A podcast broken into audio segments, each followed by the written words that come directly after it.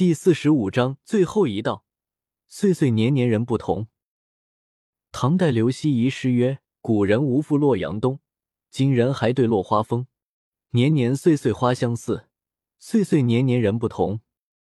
每一年，有人出生，有人离世，有人一如既往，有人风光无限，各不相同。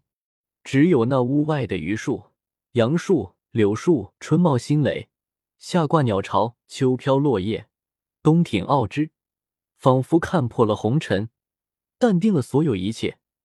他们看上去过得索然寡味，却又令人时而着实羡慕。又是一年了，我和涛涛、亮亮再聚在一起，感叹小杰的无辜去世，畅聊过去一年的林林总总。说到热闹处，亮亮说：“今年许家沟盗墓，瘦猴给了我五千块。”涛涛听了，眼睛放光。可以呀，亮亮，不错啊！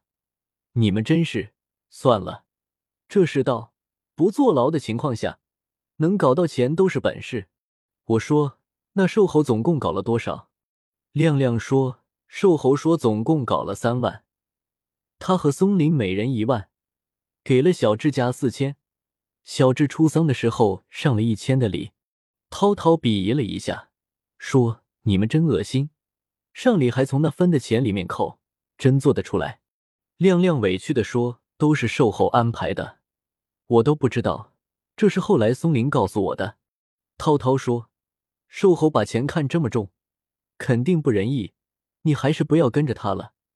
不知道什么时候吃了亏，还不知道因为什么。”我也附和道：“是啊，不搞了，好好做点事情。”晚上也睡得踏实些。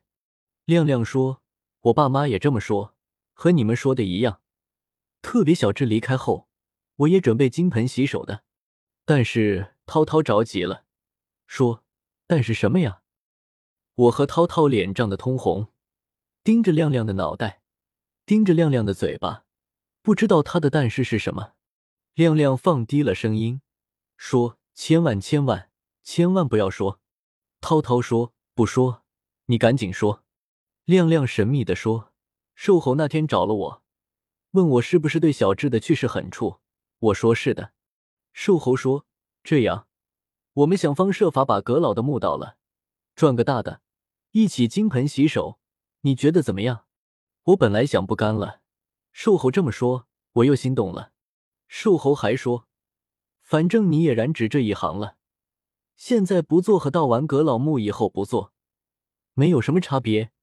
你不想洗手之前搞点钱娶个老婆过个好日子吗？我点点头答应了。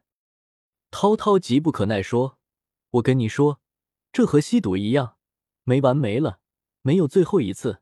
阁老的墓盗完了，又说要盗个皇帝的墓呢。”我说：“涛涛说的没错。再说。”你们知道阁老的墓在哪里吗？眼下过完年，春耕就开始了，你们最近没法弄。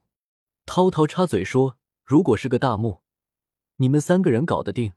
人多了又嘴杂有风险，到时候又惊动了公安局，你们吃不了兜着走。”亮亮和我说：“钟凯，给我一根烟抽。”我把桌子上的烟拿出一支，给了亮亮，给他点上。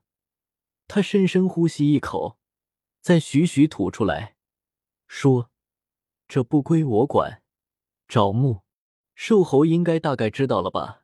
感觉他胸有成竹，人不够，我也不知道怎么办。我也不是领头的，看瘦猴怎么弄吧。我们三个就继续喝酒。我感觉涛涛也有那么点意思，想加入盗墓队赚一笔。